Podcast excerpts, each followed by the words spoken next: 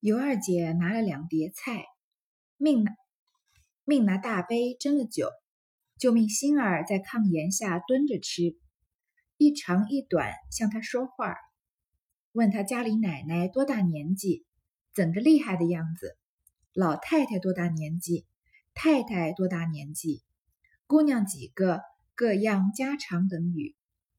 星儿笑嘻嘻的在炕沿下一头吃。一头将荣府之事背细告诉他母女，又说：“我是二门上该班的人，我们共是两班，一班四个，共是八个。这八个人有几个是奶奶的心腹，有几个是爷的心腹。奶奶的心腹我们不敢惹，爷的心腹奶奶的就敢惹。提起我们奶奶来，心里歹毒，口里尖快。我们二爷也算是个好的。”哪里见得他？倒是跟前的平姑娘为人很好，虽然和奶奶一气，她倒背着奶奶常做些个好事。小的们凡有了不是，奶奶是容不过的，只求求他去就完了。如今何家大小，除了老太太、太太两个人，没有不恨他的，只不过面子情儿怕他，皆因他一时看的人都不及他。只因为哄着老太太、太太两个人喜欢，他说一是一，说二是二，没人敢拦着他，又恨不得把银子钱省下来堆成山，好叫老太太、太太说他会过日子，殊不知苦了下人，他讨好儿，顾着有好事，他就不等别人去说，他先抓尖儿，或有了不好事，或他自己错了，他便一缩头推到别人身上来，他还在旁边拨火儿。如今连她正经婆婆太太，连如今连她正经婆婆大太太都嫌了她，说她雀儿捡着望处飞，黑母鸡一窝，自家的事不管，倒替人家去瞎张罗。若不是老太太在头里，早叫过她去了。前面贾琏不是被叫走了吗？就留下了星儿，他的心腹星儿来就管理事务，在跟着尤二姐在尤二姐的院子里面。尤二姐呢，就拿了两碟菜。拿大杯子斟了酒，就让星儿在那儿吃菜喝酒，那也算是比较招待他了。然后一边呢向他打听一些事情，主要就是打听王熙凤的事情，就问他王熙凤有多大年纪啊，是有多么厉害，为什么外面传成这个样子？那家里的老太太贾母多大呀？还有王夫人多大？有几个姑娘？各种这个问话，其实就是其实尤二姐因为是把贾琏作为她终身的依靠的，所以她觉得。他长久在外面被人养成外室，不是个长久之计，所以他的心里还是想要搬去贾府，跟这个王熙凤一起共事，一起侍奉贾琏的。所以他心里面有这个可以说是小小的野心嘛。所以在这个时候，先打探好贾府到底是什么样的一个情景，也比较方便他以后这个进入贾府之后比较好做人。那星儿呢，因为他是贾琏这头的心腹，我们可以看得出来。贾琏的心腹和王熙凤的心腹算是有一种对立的关系，所以星儿这里在点评王熙凤的话呢，基本上是简坏的说，不说好话的。那王熙凤是不是像他真的像他嘴里面说的那样，呃，除了这个贾贾母和王夫人，所有人都恨他呢？我们觉得也不尽然，至少贾宝玉他们那帮人就不恨他，对吧？所以。这个关系就有一些微妙了，所以前面我们也能看到贾琏和王熙凤有一些甜蜜的时刻，比如说贾琏千里迢迢的回来啊，他们两个人说话还就是好像互相之间很尊重的那样子说话，然后一边开玩笑，然后夫妻两个人坐下来吃饭，就是有一些甜蜜的时刻。但是你从这里看得出来啊，这个甜蜜的时刻好像慢慢的不在了，因为如果夫妻两个人分别管着自己手下的人，而手下两派的人是对立的话。那么夫妻两个人的关系很难是是和谐的，就好像，嗯，就至少怎么说有一些尴尬。比如说现在很多这个粉丝去追星啊，那底下的这个拥护某一个明星的粉丝，他们可能会把另外一个明星当成假想敌，或者也许是有有根据的，是真正的这个竞争对手，所以两派的粉丝就会吵得很厉害。这个你今天黑我对方的明星，然后对方再黑你的明星这样子，那这个两个明星这个。或者是两，不管是演员还是歌手，他们之间如果是知道这样的关系，这件事情很明的摆到台面上来的话，那两个人的关系多少是有一些尴尬的，更何况这是夫妻两个人的关系了。所以你看，从星儿的这个语气里面，你能看出贾琏和王熙凤的下人心腹啊，已经对立到什么程度了。所以因为而且贾琏最近又喜欢上尤二姐，常常往尤二姐那边跑，然后常常就说咒着王熙凤要死啊什么的，所以可见这个夫妻两个人的关系啊是已经僵化到一定的地步了。好，星儿是怎么说王熙凤的呢？他说啊，我们是二门上该班的人，就是他们是不能进这个内院的。那他们一共是两班，一班有四个，一共八个，所以一共有八个人在二门上当班。这八个人呢，有几个是奶奶的心腹，有几个是爷的心腹，有几个人是王是王熙凤这边的人，有几个人是贾琏这边的人。那很明显，星儿就是还有这个龙龙儿前面说到的，就是贾琏这边的人。那他们的关系是怎么样的？奶奶的心腹我们不敢惹，爷的心腹奶奶的就敢惹。所以如果你是贾琏这一派的人的话，那你有可能是跟错主人了，因为呢，你在这个同阶级的人里面地位就稍微低一些，因为。王熙凤那边的人，星儿他们是不敢去惹的，但是他们这些人啊，王熙凤的跟班很敢惹，就好像你不停，你和有你和同级的同事有不同的上司，那这两个上司级别是一样的，就表面上来看，王熙凤和贾琏是一个等级的，有可能贾琏会高一些，因为他是男人，但是他们都是主人嘛。但是如果其中一个上司，比如说最近表现比较卓越，或者是他在公司的这个人事里面比较能形成他自己的帮派，帮他的人比较多。那你跟着这个上司，那即使是跟你同级的同事，他跟着是另另一个上司的话，那有可能你们两个人说话的分量在这个队伍里面也是有可能不一样的。这就是办公室政治的一部分。那在这里，王熙凤和贾琏的这种关系呢，也有可也可以，我们也可以把它想成是。这个好像办公室政治一样，那王熙凤很明显是比较如鱼得水的。贾琏这个人，因为他自己不争气，所以别人请他办事，他很少能办得成。那王熙凤随便一两句话就三三下五除二就把事情办好了，所以王熙凤的下人说话声音也比较大一些。但是心儿好像是对王熙凤有一种恨之入骨的感觉。他说提起奶奶来啊，我们他这个王熙凤是什么人呢？心里歹毒，口里尖快。我们说这个刀子嘴豆腐心，那。在星儿口中的王熙凤不是这样，她是刀子嘴刀子心，她讲话又伤人，又尖又快，她心里也是一样的歹毒的。那我们二爷呢，算是个好的，哪里见得他？怎么能怎么可能跟王熙凤好呢？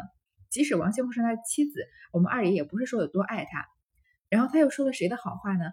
平儿说倒是跟前的平姑娘为人很好，虽然她是王熙凤那边的，和奶奶一气，但她倒常背着奶奶做些个好事。他常常背着王熙凤啊，对下人更加宽容一些。这已经不是第一次某一个下人提到王熙凤不好，说平儿好了。所以平儿，因为他也是一个仆人，所以他对仆人就格外好一些。这个话确实也对。后面啊，尤二姐真的进入贾府，她过的日子很苦，确实是有平儿悄悄的帮衬她，她才不至于嗯死太早吧。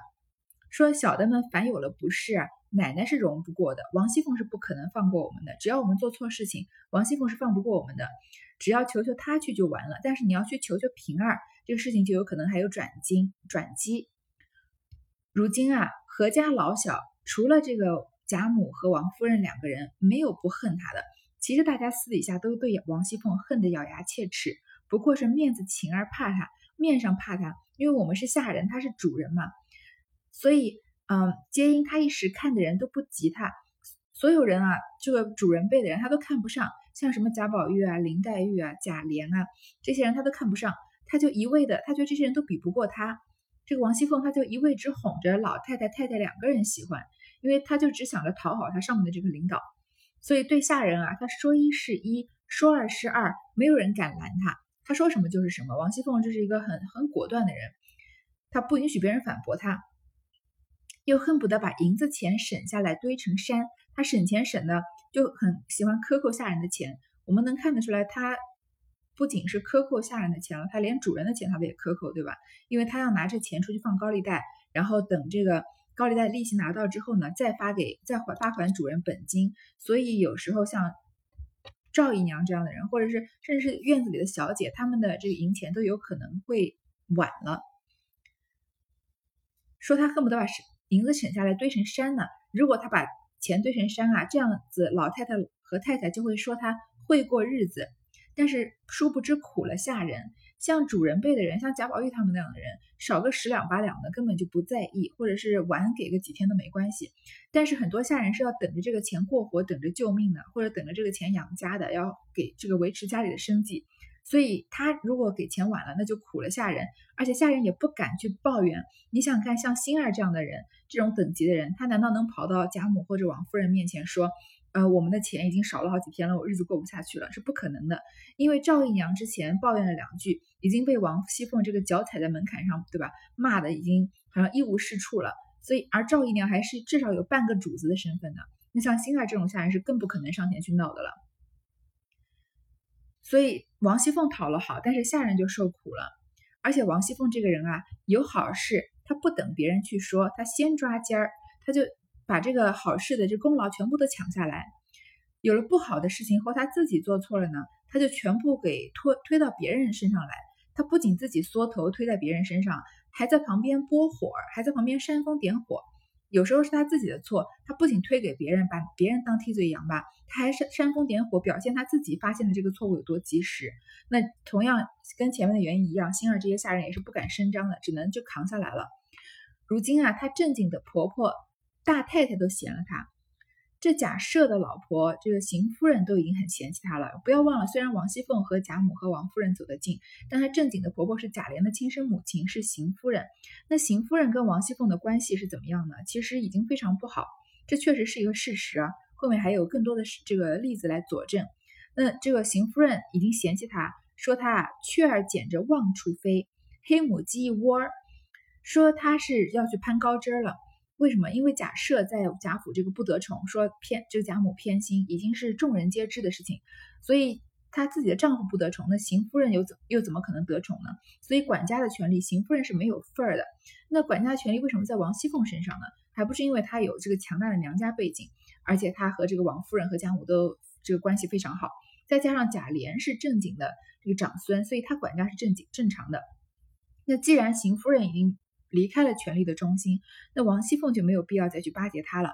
所以王熙凤跟邢夫人很少，我们能看到有什么互动。她大多数互动都是跟贾母或者跟王夫人的。所以邢夫人这里就很吃醋，而且就觉得好像自己的身份比不上王夫人，就心里面很不甘心，就揶揄王熙凤说她雀儿捡着望处飞，然后呢自家的事不管，倒替人家去瞎张罗。你不好好管管贾琏房里的事。帮他好好纳几门妾室，开枝散叶。你总是替别人瞎张罗，这也是有嫉妒的成分在。然后星儿最后说啊，若不是老太太在头里，早叫他过去，早叫过他去了。说如果不是老太太还在这里护着王熙凤啊，她早就不是不应该是贾府的女主人了。尤二姐笑道：“你背着他这等说他，将来你又不知怎么说我呢？我又差他一词儿。”越发有的说了，星儿忙跪下说道：“奶奶要这样说，小的不怕雷打。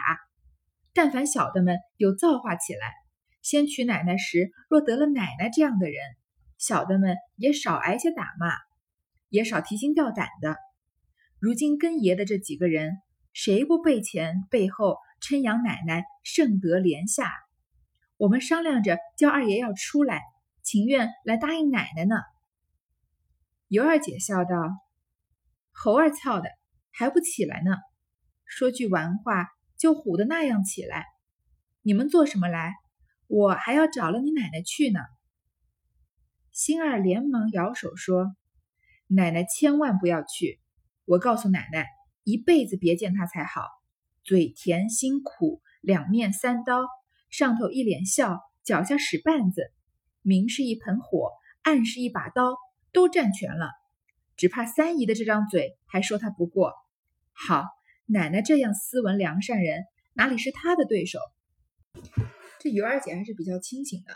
她说：“这个星儿啊，你背着他这么说他，将来你又不知道怎么说我呢？那你以后你背着我的时候，是不是也要把我说的这么坏？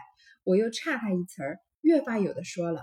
这尤二姐又比王熙凤身份上面低不少。王熙凤是这王家的嫡女。”那尤二姐算什么呢？只是这个呃，尤老娘还是贾珍的这个续弦，呃，还是这个尤氏母亲、尤氏父亲的续弦呢。而且这个家道中落也已经很久了，对吗？所以说，那你以后是不是越来越有的说了？你是不是背着我也会把我说的这么坏？星儿就赶快跪下跟尤二姐说：“奶奶要是这样说啊，小的不怕雷打。”如果真的是要我在背后也说你坏话的话，我就天打雷劈。如果我们是有造化的人啊，当时先娶奶奶时，若得了奶奶这样的人，什么意思啊？如果贾琏娶大老婆的时候，得到了像尤二姐这样的人当大老婆，那小的们啊也少挨些打骂，也少提心吊胆的。我们多希望你才是贾家正经的主人啊，这样子我们就可以过得更舒畅一些了。如今跟着爷的这几个人啊，大家都背前背后，人前背后啊，都称扬奶奶圣德廉下，这已经是把王尤二姐抬得很高了，说你圣德廉下，好像呃像圣人一样这么有德行，而且非常会体恤我们下人，而且我们都常常跟着二爷吵吵闹着，说我们要出来，我们不要在贾府伺候了，我们要在这个院子里面来伺候你尤二姐呢。星儿是做下人做久了，所以他也很会讨好主子。尤二姐笑着说：“啊，说猴儿操的，有点说粗话，说你还不起来？这句玩话，说一句玩话就唬的那样起来。说你们做什么来？干嘛说这样的话？说什么最好一开始娶的就是我，我还要找了你奶奶去呢？你看这里就看得出来，尤二姐是有心要真的进入贾府去做贾琏的妾的，因为正经的妾室和外室还是有不太一样。”外室毕竟有一些名不正言不顺的，所以尤二姐心中是想要去这个跟贾琏做正经的夫妻的。星儿就赶快劝他说：“奶奶，你千万不要去！我告诉奶奶，一辈子别见他才好，你最好一辈子都躲着他，不要见他。”这绝却绝对是一句非常中肯的这个劝告。因为后来尤二姐见到王熙凤的时候，就离她的死期不远了。她说：“王熙凤什么样的人啊？嘴甜心苦，两面三刀。”前面说这个王熙凤口里尖快，心里歹毒，现在又说她嘴甜心苦，那就是说他对不同的人，他的说出来的话都不一样。像对贾贾母这样的人，或者有些时候需要用到你的时候，他说话呢就很甜，但他心里是苦的。而且他这个人两面三刀，有两副面孔，上头一脸笑，脚下使绊子，根本就斗不过他。明是一盆火，暗是一把刀。你看心儿这些比较民间的用语也非常的有意思。就这样说，王熙凤说她都占全了，只怕三姨这张嘴还说她不过。那这个尤三姐可能跟王熙凤吵架还吵不过呢。像奶奶这样斯文良善人，像尤二姐这样比较温柔的人，怎么可能是她的对手呢？尤氏笑道：“我只以礼待他，他敢怎么样？”星儿道：“不是小的吃了酒放肆胡说，奶奶便有礼让。”他看见奶奶比他标致，又比他得人心，他怎肯甘休善罢？人家是醋罐子，他是醋瓮。凡丫头，二爷多看一眼，他有本事当着爷打个烂羊头。虽然平姑娘在屋里，大约一年二年之间，两个有一次到一处，他还要口里颠十个过子呢。气得平姑娘性子发了，哭闹一阵，说。又不是我自己寻来的，你又浪着劝我，我愿不依，你反说我反了，这会子又这样，他一般的也罢了，倒央告平姑娘。尤氏心里面是这样想的：这王熙凤她不管再怎么厉害，那我作为妾室，我尊敬你是主人，我只要以礼待她，她敢怎么样呢？她挑不出我的毛病，她能怎么样呢？那星儿就说啊，不是小的吃了酒放肆胡说，即使是你再怎么礼让。她光看见你长得比她美，又比她得人心，她就不可能善罢甘休的，一定要给你点颜色看看的。说别人啊，说是醋罐子，他是醋瓮，这个瓮比罐子要大很多，所以他是王熙凤是非常能吃醋的一个人。说一般的丫头啊，只要贾琏多看一眼，他就有本事当着爷打个烂羊头。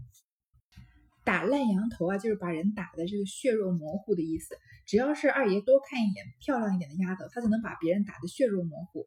而且这个平姑娘啊，虽然是通房大丫头，虽然是在屋里的，但是一年二年之间啊，有一次到一处，一年二年跟一两年中中间跟贾琏能同房一次，他还要口里颠十个过子呢，贾琏还要反复的思考呢。而且，呃，这个气的这个，因为这个平姑娘很知道平儿很知道自己的位置，所以她不愿意怎么样跟贾琏走得太近，太过于亲密，所以她真的生气起来，哭闹一阵。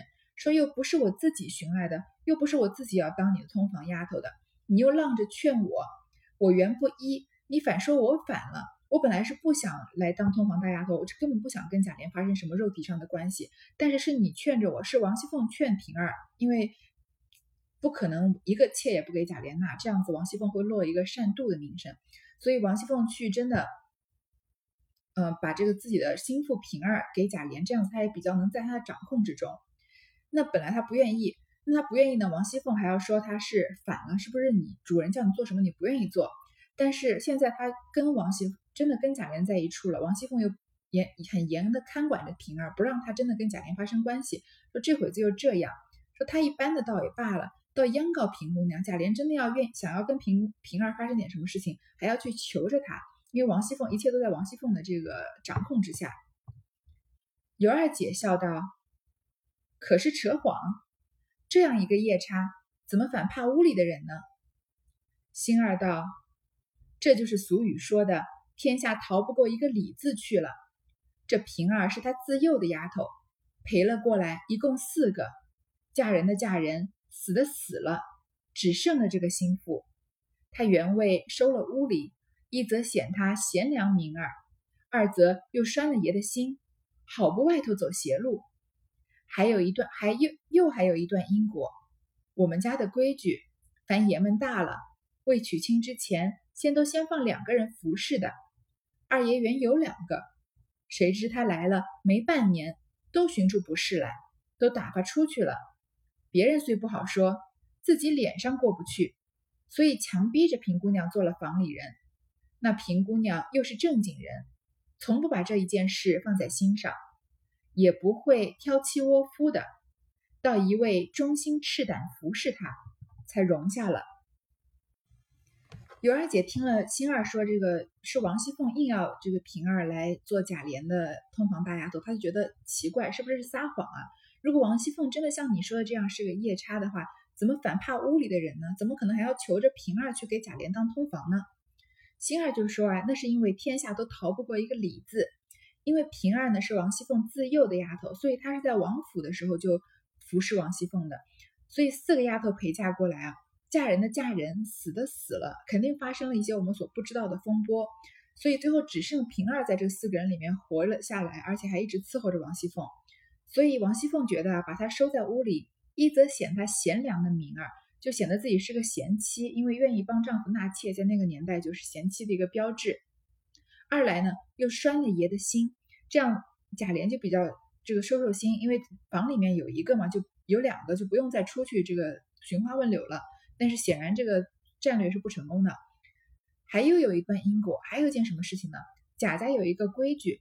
凡是这些男子们啊，男主人们年纪大一些，在快娶亲的年纪到了时候，未娶亲之前啊，都先放两个人服侍，先放两个女人当这个小妾或者通房，先服侍这个男主人，让他懂得一些男女之事，然后而且也不要在这个呃寻花问柳上多花心思。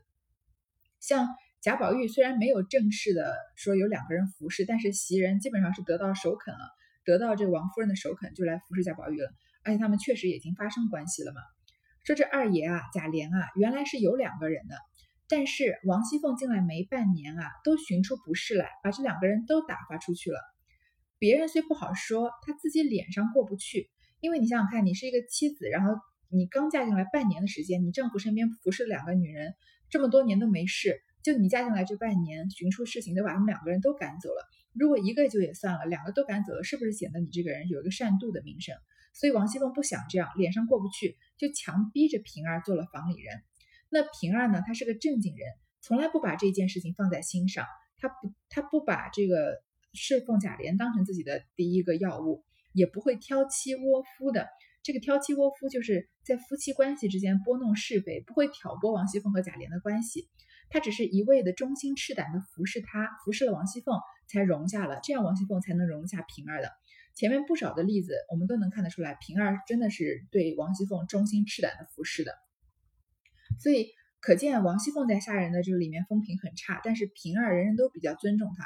所以前面平儿到什么地方遇到一群下人，别人还会在石头上垫个手帕，让她坐下，好好的跟她聊，跟她讲话，对吗？尤二姐笑道：“原来如此，但我听见你们家还有一位寡妇奶奶和几位姑娘，她这样厉害。”这些人如何医得？星儿拍手笑道：“原来奶奶不知道，我们家这位寡妇奶奶，她的魂名叫做大菩萨，第一个善德人。我们家的规矩又大，寡妇奶奶们不管事，只宜清净守节。妙在姑娘又多，只把姑娘们交给他，看书写字，学针线，学道理，这是他的责任。除此事，除此问事不知，说事不管，只因这一项他病了，事多，这大奶奶暂管几日，究竟也无可管，不过是按例而行。不像她多事逞才，我们大姑娘不用说，但凡不好也没这段大福了。二姑娘的魂名是二木头，戳十针也不知哎呦一声。三姑娘的魂名是玫瑰花。尤氏姊妹忙笑问何意，星儿笑道：“玫瑰花又红又香，无人不爱的，只是刺戳手，也是一位神道，可惜不是太太养的。”老瓜窝里出凤凰，四姑娘小，她正经是甄大爷的亲妹子，因自幼无母，老太太命太太抱过来养这么大，也是一位不管事的。奶奶不知道，我们家的姑娘不算，另外有两个姑娘，真是天上少有，地下无双。一个是咱们姑太太的女儿，姓林，小名儿叫什么黛玉，面庞身段和三姨不差什么。一肚子文章，只是一身多病。这样的天还穿夹的，出来风儿一吹就倒了。我们这起没王法的，嘴都悄悄的叫他多病西施。还有一位姨太太的女儿，姓薛，叫什么宝钗，竟是雪堆出来的。每常出门或上车，或一时院子里瞥见一眼，我们鬼使神差，见了他两个，不敢出气儿。尤二姐就笑着说：“啊，既然王熙凤这么坏，那你们家里面不是还有一位寡妇奶奶和几位姑娘吗？那这个去世的贾珠，他的妻子不是也应该管事吗？因为他年纪上应该可能比贾琏还要大一些。说为什么他这么厉害，这些人怎么能容得下他呢？”星儿就拍手笑着说：“啊，原来你不知道啊，我们这位寡妇奶奶啊，就是李纨了，她的魂名叫做大菩萨，是第一个善德人，而且贾家的规矩又大。”寡妇奶奶们不管事，所以因为你丧夫了，所以你就不应该再管这些红尘的俗事，不应该也你也丧失了这管家的权利，你就只应该清净守节，你应该为你的亡夫守节，教育孩子，这也确实是李纨一直在做的事情。而且妙在呢，贾府的姑娘又多，所以就把这些姑娘们交给他，平常照顾这些姑娘们看书写字啊，学针线，学道理啊，这都是李纨的责任。除了这些事情以外呢？问事不知，说事不管，其他的事情他都不管。就现在就是因为他病了，因为这个王熙凤生病了，而且事情又多，所以让这个李纨呢暂管几日。但究竟李纨也是没什么好管的，不过是按例而行。因为贾府就像一个比较正统的公司一样，因为公司一个公司只要做到一定规模，其实它的 CEO 是什么样的人，这个对公司的前途前景的影响，并没有我们想象中的那么大。因为所有的事情都有他的章程了，那 CEO 只是一个把握总方向的人。那如果你方向大方向摆对了，那很多事情上面你管不管，其实都已经有规矩在那里，就是每个人只要按着自己的规矩去行事就可以了。不像他多事逞才，不像王熙凤这个人，他很喜欢揽事情办，表现自己是有才能的人。那李纨不是这样的人，他最近就不怎么管。然后呢，星儿就仔细说了贾府的这些女孩子们，说我们大姑娘不用说这个。迎这个元春不用说了，如果不好也没这段大福了，不可能多说元春的什么事情，因为她已经是皇帝的贵妃了，所以不能妄自的去评断她。二姑娘呢，这个迎春呢，她的混名是二木头，他戳十针也不知哎呦一声，这个人比较木讷。那三姑娘呢，她的魂名是玫瑰花。尤氏姐妹听到这个，赶快就说，为什么叫玫瑰花呢？星儿就说啊，这个玫瑰花啊，又红又香，无人不爱的，大家都是爱它的，因为它又红又香嘛，又美又有文化。只是刺戳手，这个玫瑰有玫瑰的茎啊，所以经常有刺，所以会戳手的。也是一位神道，也算是一个神人。可惜是什么呢？可惜他就是出身太低了。老瓜窝里出凤凰，他的母亲啊，不是正统的主子，是这个老瓜，是像乌鸦一样的，是赵姨娘这样子非常低微的人，所以他不可能在网上。不可能爬到多么高的地方。四姑娘小，她年纪小啊，这个惜春她虽然是贾珍的亲妹子，但是她自幼无母，她的妈妈很早就去世了，所以老太太命太太抱过来养这么大，她也是不管事的。惜春其实从很很久以前开始，我们就很少能看她什么消息了。自从贾母给她分派了一个任务，要她画画，她基本上就是躲在房子里面画画。很多他们起诗社、作诗玩，我们很少能看到惜春的身影。说奶奶不知道啊，我们家的姑娘不算，另外还有两个姑娘，真是天上少有，地下无双。这两个从外面住在贾家的姑娘呢，却是这个非常独一无二的。一个就是林黛玉了，她的面庞身段和三姨不差什么，不比尤三姐差。这一方面，星儿是在奉承尤家的两姐妹，因为她们是在她是在跟她们说话嘛。另一方面也看得出来，我们知道尤氏这个呃二尤的这个。长相啊，在《红楼梦》里面是非常靠前的。那林黛玉不比尤三姐差，所以她绝对林黛玉也绝对是很美的。虽然曹雪芹很少去描写林黛玉的美，但是从别人的口中常常能看得出来。从前面这薛蟠看林黛玉看的痴了，到这里，嗯，这个星儿形容她说不比三姨差什么，而且一肚子文章，非常有文化。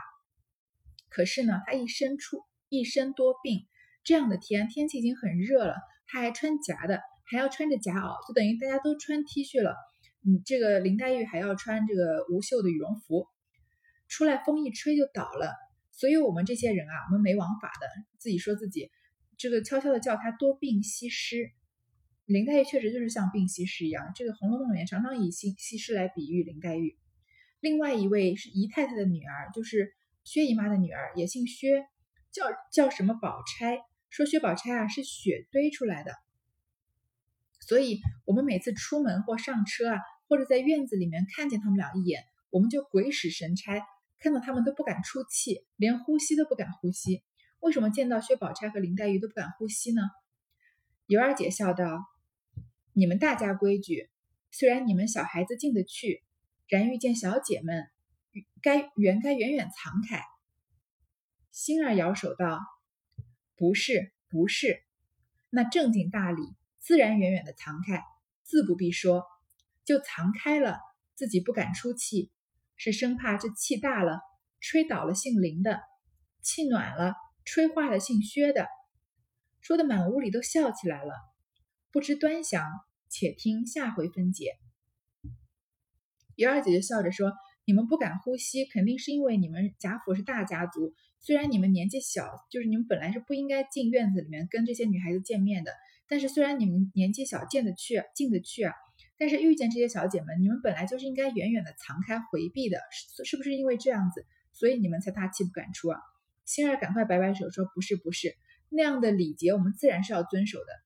但是即使我们躲开了，我们还是不敢出气，为什么呀？怕这个气出大了，吹倒了姓林的，怕因为这个林姑娘是个病西施，我怕我们呼吸声太大，把这个林姑娘给吹倒了，这是一个非常夸张的。”说法，所以也非常的诙谐了。气暖了，吹化了姓薛的，因为薛宝钗是冰雪一样的人，怕我们的呼吸的气太暖了，把薛宝钗这样的冰雪美人给吹化了。说的满屋里面都笑起来了。这一回就结束在这里。星儿在这里呃说评价贾府的事情啊，是继这《红楼梦》最前面第前二三回的时候，这个冷子兴演说荣国府。开始之后啊，很少出现的第二次是一个外人来介绍贾府的事情，而非常巧合的是，这个冷子兴有个心字，这个丫鬟这个小厮星儿也有一个心字，不知道是不是曹雪芹特地在这里埋的一个伏笔了。好，这一段就先读到这儿。